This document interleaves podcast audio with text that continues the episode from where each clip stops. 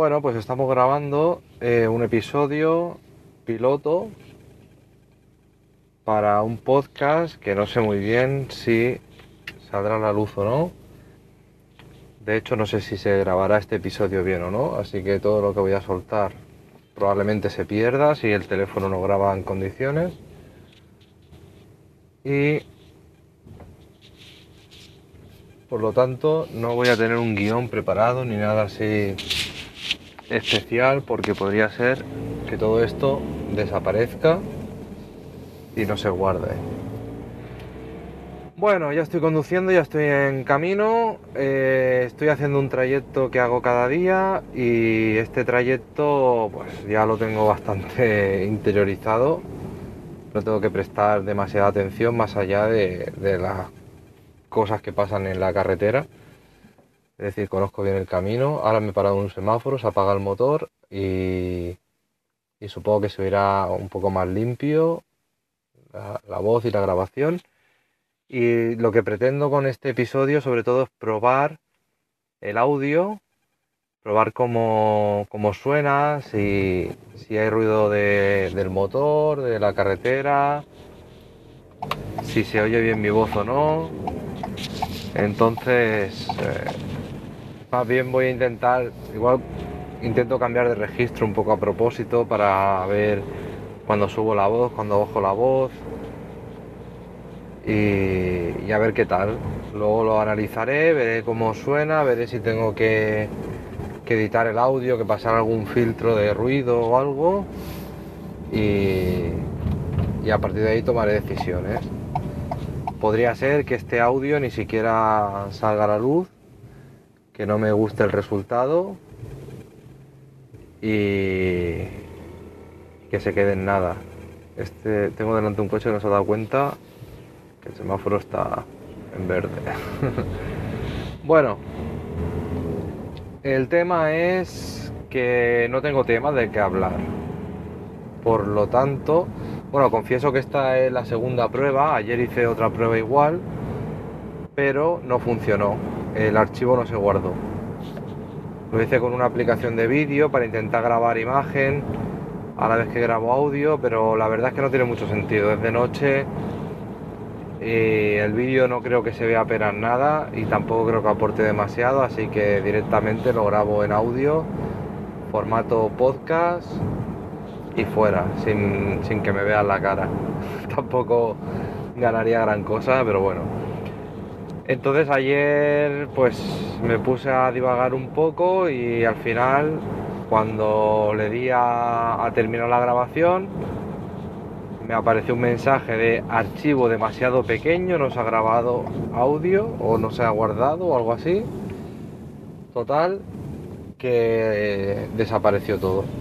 Miré a ver si se había guardado algo y nada, cero. Por lo tanto, voy a intentar aprovechar, por si acaso esto se grabase, poder aprovecharlo un poco. Y ya digo, igual cuando termine de grabar y de escucharlo y eso, me parece que no tiene suficiente nivel y, lo borro. O sea que. que no sé lo que pasará. De momento, aquí estoy conduciendo, me estoy incorporando a la ronda de Mátaro. Y bueno, a esta hora no hay mucho tráfico, entonces no es no es tan complicado, pero esto es un punto negro importante, entonces hay que ir con mucho cuidado, mirando el de delante que no me frene, mirando si los de atrás hacen cosas raras, porque aquí es un tramo de que la gente hace mucho cambio de carril rápido a lo mejor hacen frenar al que viene, empiezan a hacer maniobras imprevistas y eso es lo que puede acabar generando un problema gordo. Entonces, aquí lo ideal es ir con mucho cuidado.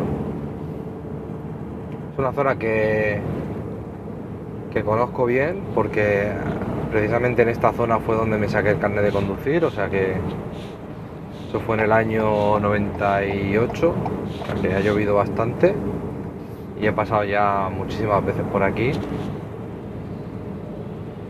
Y bueno.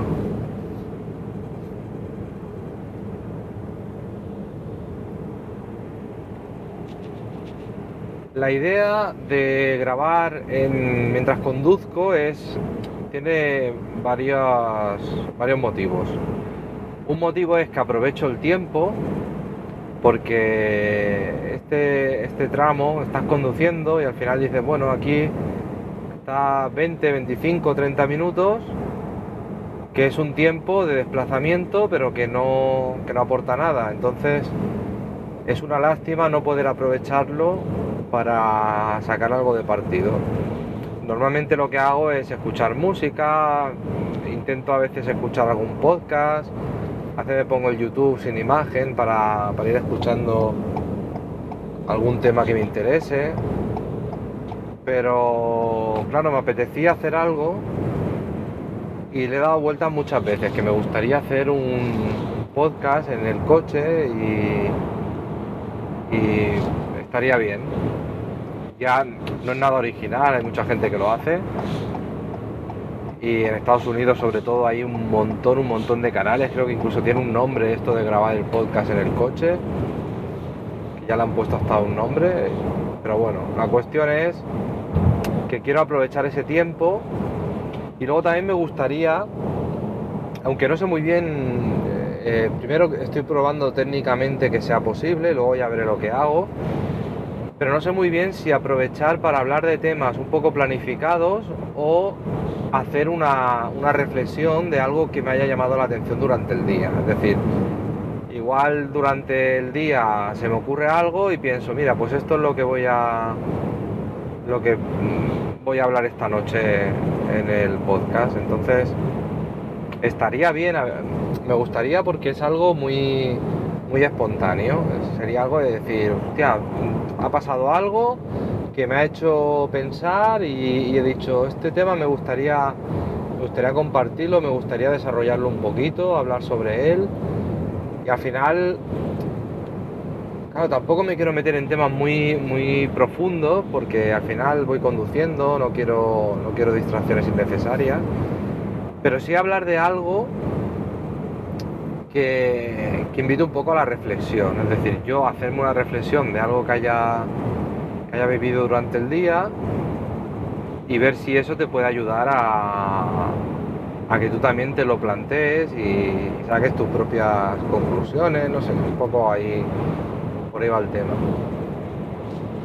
Y es lo que llevo ya tiempo dándole vueltas y me gustaría hacer. Entonces, no sé, a ver qué te parece. De momento el trayecto, ya digo, dura entre 20 y 30 minutos, dependiendo del tráfico y por la noche suele haber muy poquito, es todo autopista. O sea que tengo, tengo el ratito este y nada, a ver, a ver lo que sale. Salga lo que salga, si este episodio llega a ser publicado, me estás oyendo, me gustaría que me respondieras, que me hicieras una señal de, vida, algo diciéndome, pues mira, me parece bien o me parece una tontería o no me interesa o si me interesa o ya veremos. Entonces, eso me sirve para saber un poco qué esperar de todo esto si merece la pena, si no merece la pena, si es una pérdida de tiempo. Igual hasta decido grabármelo para mí mismo, ¿sabes? Para escucharlo yo algún día en el futuro, yo qué sé. O a lo mejor, en vez de hacer un, un episodio de cada trayecto, igual decido recortar y sacar unos pocos minutos de algunas frases más importantes y hacer a lo mejor un episodio semanal con los tramos de, los días, no sé, ya las opciones son infinitas de momento y ya iré viendo. También es verdad que no me quiero meter en mucha edición, es decir, no quiero estar ahí destripando y, y, buscando porque eso al final lo que me provoca es una pereza de decir, ahora tengo que editar, ahora tengo, tengo mil cosas en la cabeza, mil cosas por hacer y no, no me voy a poner ahora a hacerlo y al final eso hace que, todo se quede en vía muerta. Lo que quiero es algo fácil de hacer, fácil de, editar, de preparar y de publicar. Y así se trata de eso, de que lo que yo haga te llegue y si, y si no te llega pues no sirve para nada. Al final si se queda en un cajón o en un disco duro guardado no te sirve, no te aporta nada y a mí tampoco. O sea que lo ideal sería eso, algo fácil y, ya está. Bueno, llego al peaje. Aquí. Suelto acelerador. Estoy conduciendo tranquilito. Vale. Estoy circulando más o menos a 105, 110, ¿vale?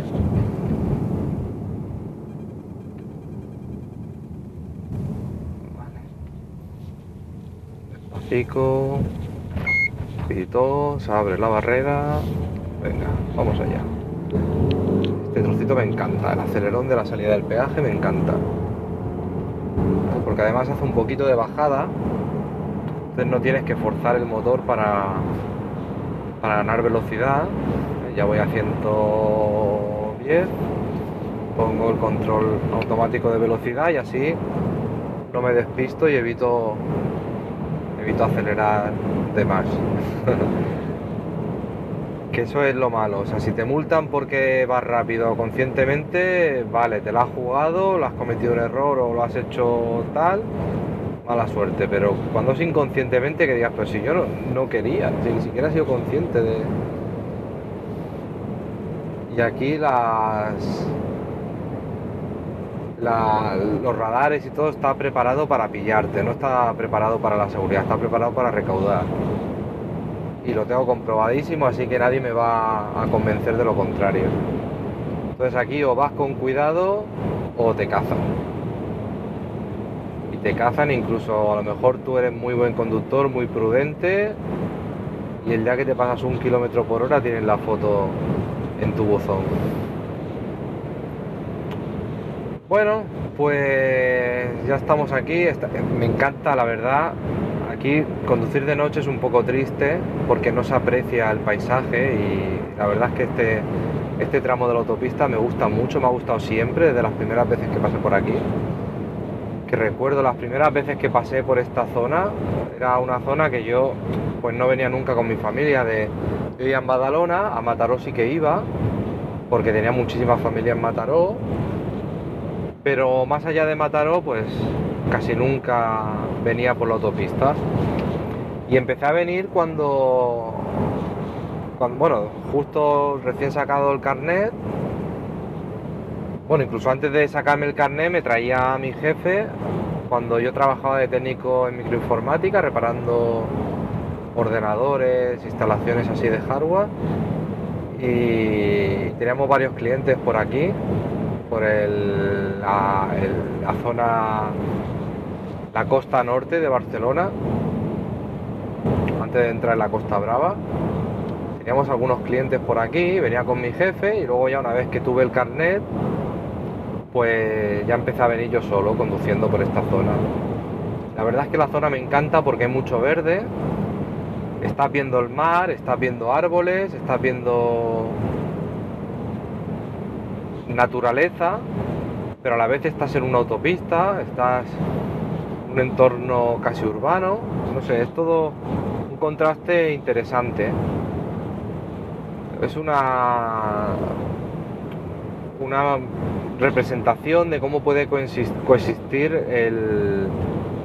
la civilización, el desarrollo con la naturaleza, porque al final esta autopista es una autopista que despertó mucho odio, incluso en mí, es una autopista que me, que me molesta enormemente por el tema de los peajes, o sea, es una autopista que se ha pagado, se construyó a través de una concesión, entonces se, hizo una- un convenio conforme que, que la empresa que construía la autopista la explotaría durante una serie de años para recuperar su inversión y luego pasaría a ser pública y ya se quitarían los peajes y sería de circulación libre.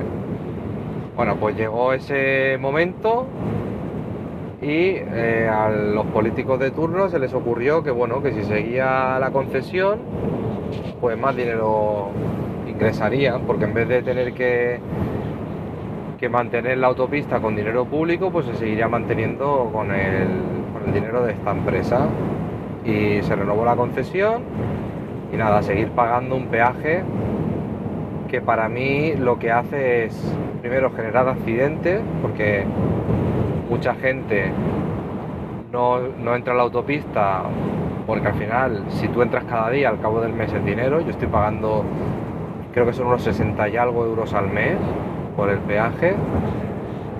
Y claro, a mucha gente esos 60 euros al mes pues es dinero, incluso hay gente que pasa varias veces durante el día y sería el doble o más al cabo del mes. O a lo mejor el tramo te pilla dos peajes y claro, al cabo del mes es mucho dinero que nadie te lo paga al final y, lo que hacen al final es meterse por la, por la carretera, por la nacional, en vez de por la autopista. Y eso hace que la nacional esté más cargada de tráfico, que también sea más peligrosa, porque al final más coches, más maniobra, más posibilidad de error, la carretera es doble sentido, bastante estrecha, muchos semáforos, muchas rotondas, pasos de peatones, o sea, muchísimo más riesgo en, definitiva y eso pues por la autopista la mayoría de esos riesgos desaparecen y nada, alguien ha, preferido que la gente pague. Además tampoco me va a convencer nadie de lo contrario, hay muchísimas presiones políticas para mantener el peaje. Eh, dicen las malas lenguas que grandes accionistas de la concesionaria de autopistas son políticos eh, regionales y tal, o sea que razón para que quieran tener aquí su chiringuito. Pero además, aparte de las malas lenguas que puedas creértelo o no creértelo, hay hay cosas que dices, esto está hecho a mala leche, la única explicación razonable es que lo hayan hecho para presionar a que la gente vaya por la autopista y prefiera pagar que, hacer la tontería de salirte y hacer esta, estas maniobras. O sea, unas,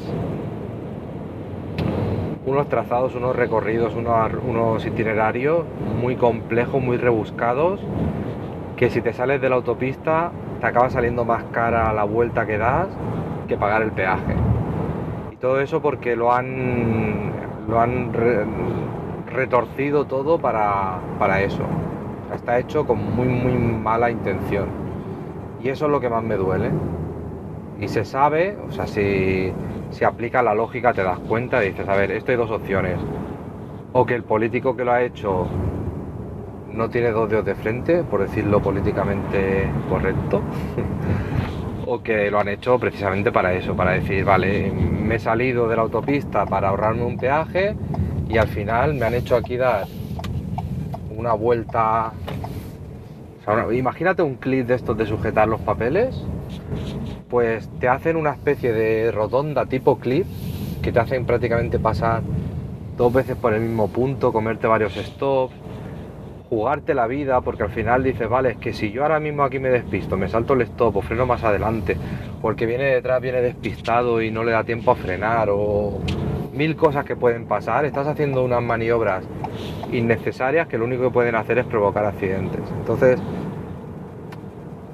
al final es... te indigna eso. Entonces, es una autopista que me, ha despertado siempre mucho... Mucho, no sé si odio es una palabra quizás muy fuerte, pero sí que me ha despertado mucho rechazo. He intentado siempre evitarla. Y siempre he pensado que que como yo mucha gente y al final lo que haces es que frenas el comercio, el comercio interno. ¿Por qué? Pues tú dices, vale, me voy a buscar un trabajo, me voy a ir a vivir a esta zona, me voy a buscar un trabajo en aquella zona. Pero ¿qué pasa?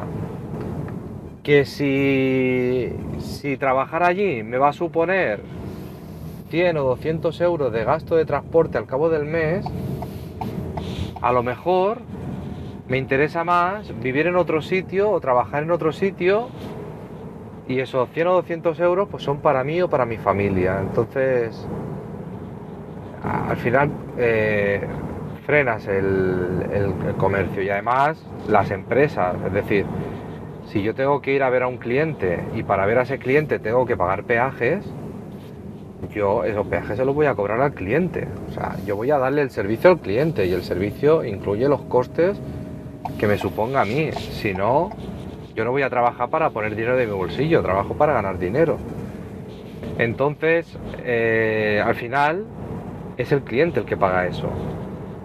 Si un técnico de lavadoras te viene a reparar la lavadora y ya de por sí te tiene que cobrar la parte proporcional de, sus impuestos, de sus, de sus gastos mensuales, de también de sus formaciones para poder, para poder reparar esas averías y además tiene que pagar el peaje, etcétera, etcétera, todo eso va subiéndose a la factura del cliente. Y es lo que pasa al final, que dices que, que reparar una lavadora para que el técnico se gane la vida, es decir, no te intenta estafar, simplemente que luego pueda haber, sí que lo inflen mucho más, ¿no? Pero un técnico de lavadora, para poderte reparar tu lavadora y ganar lo justo para vivir mal, ni siquiera para vivir bien, sino para vivir mal, te tiene que cobrar casi más de lo que vale la lavadora. Es hoy en día. Aquí por lo menos en esta zona en la que vivo. Sé que en, todas partes no es igual, pero aquí es así, o sea, yo ni se me pasa por la cabeza dedicarme a reparar electrodomésticos a domicilio, porque es inviable. Hay quien lo hace, pero yo no sé cómo le salen las cuentas. ¿Vale? Entonces, todo lo que sea aumentar esa carga en el transporte, las comunicaciones, todo eso al final lo acaba pagando el comercio, o sea, el cliente, y eso lo único que hace es penalizar al comercio, frenar la economía y provocar crisis. Entonces, si a los políticos les sale rentable, yo no lo sé, pero al pueblo y a la sociedad y al país o a, la región, seguro que rentable no le sale. Entonces, el, el, que una empresa gane más con un peaje, vale, pues felicidades para esa empresa. Y sus trabajadores estarán encantados de la vida porque esa empresa gane dinero, porque al final es su trabajo. Pero están empobreciendo a, la región cuanto más facilites y más económicas sean las comunicaciones y el transporte, mejor para la economía. Porque al final las empresas pueden competir mejor porque no tienen tanta carga de, gastos.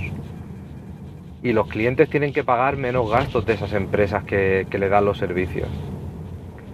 Entonces, no sé, creo que es un error.